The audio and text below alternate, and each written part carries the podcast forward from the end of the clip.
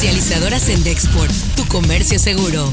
Presenta Notigape, el podcast La Mañanera. Es un apoyo económico dirigido a las y los familiares de personas fallecidas por la enfermedad COVID-19 por un monto de 11.460 pesos. Hay que destacar que este es un apoyo universal porque llegará a todos aquellos que lo soliciten y se encuentren en este supuesto. Se va a continuar con las restricciones a viajes no esenciales, dependiendo del semáforo de salud que determina la Secretaría de Salud. Mañana, 25 de noviembre, Pfizer va a ingresar el expediente técnico a la COFEPRIS para el inicio de su análisis, como lo hizo en Estados Unidos. Esto suena en Noticias MBS con Luis Cárdenas. Oigan, y le cuento rápidamente con la participación inicial de cinco voluntarios en Nuevo León, arrancó este lunes la aplicación de una vacuna de origen chino que busca combatir la COVID-19. El protocolo de investigación es fase de prueba, evidentemente, se está realizando en el Hospital Metropolitano allá en Nuevo León con mil personas por las mañanas con Ciro Gómez Leiva. Estudiantes de distintas universidades, de la UNAM, de la UAM, de la Ibero, de la Libre de Derecho, estudiantes de, de, Derecho que presentan una denuncia ante la Fiscalía General de la República contra el subsecretario de Salud Hugo López Gatel por su probable responsabilidad en la muerte de más de 100 mil personas por coronavirus. Son jóvenes y están presentando esta denuncia contra el doctor López Gatel.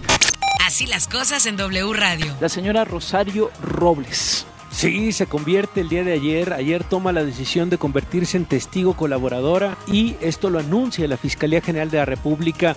Lo harán de manera formal el día de hoy sus abogados, por lo menos en las primeras versiones, en las primeras reacciones desde su eh, equipo de defensa. Lo que señalan es que eh, el nuevo, la nueva orden de aprehensión contra ella, uno de los cargos principales, tenía una pena mínima de 45 años. Imagen informativa con Pascal Beltrán del Río. El nuevo coronavirus pudo haber tenido no uno, sino varios pacientes cero, afirmó Michael Ryan, director ejecutivo del programa de emergencias sanitarias de la OMS. Desde Bruselas, el funcionario dijo que en los últimos días han descubierto en varios entornos otros potenciales portadores de la enfermedad que puede estar presente en animales. Editorial Notigape, con Martín Cifuentes. Una sola incursión en una tienda de autoservicio en Reynosa, en Matamoros o cualquier parte de la República Mexicana nos basta para entender que el sector más favorecido por la pandemia ha sido justamente ese, el de las grandes tiendas. Esos almacenes que nunca han cerrado, que solamente ajustaron levemente su horario, que reciben una exagerada cantidad de clientes que no exigen sana distancia y que ponen a un guardia sin capacitación a tomar la temperatura y poner una gota de gel en la mano del que entra. Tendrían que tener un verdadero protocolo sanitario, pues son miles las personas que van a esos lugares diariamente. En conclusión, hay que cuidar a la clientela.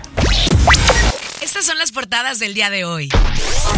La prensa de Reynosa garantiza Tamaulipas vacunas contra COVID-19. Periódico Contacto entregan 10 patrullas a seguridad pública en Matamoros.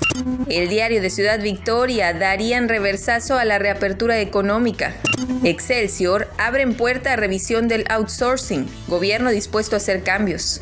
Milenio, Trump autoriza transición con Biden, pero insiste en fraude. La jornada, por duras presiones, Trump dobla la mano ante Biden.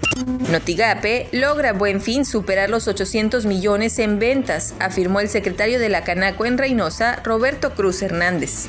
hubo buenos resultados y sobre todo se cumplió el objetivo que se había planteado para esta, este año en la edición del Buen Fin, que es sobre todo evitar aglomeraciones en los comercios, sobre todo aquellos que son más demandados y bueno, el hecho de poder alargarlos eh, hizo que ese objetivo se cumpliera.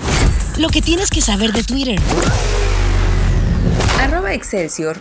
Con la participación inicial de cinco voluntarios, Nuevo León arrancó la aplicación de la vacuna de origen chino que busca combatir el COVID-19. Arroba el Mañana Rey. Regresan filtros a puentes de Tamaulipas. Mantendrán retenes las 24 horas con módulos de tres turnos en todos los cruces internacionales. Arroba Animal Político. Jalisco anunció la reapertura de los estadios de fútbol y béisbol con 15% de aforo, como parte de un programa piloto implementado por la entidad. Arroba el financiero-MX. Elon Musk supera a Bill Gates y es el segundo hombre más rico del mundo. Arroba Noticias 40. Tras semanas de resistencia, el gobierno de Trump informa al equipo de Biden que comenzará el proceso de transición. Comercializadoras en Dexport, tu comercio seguro, presentó Notigape, el podcast.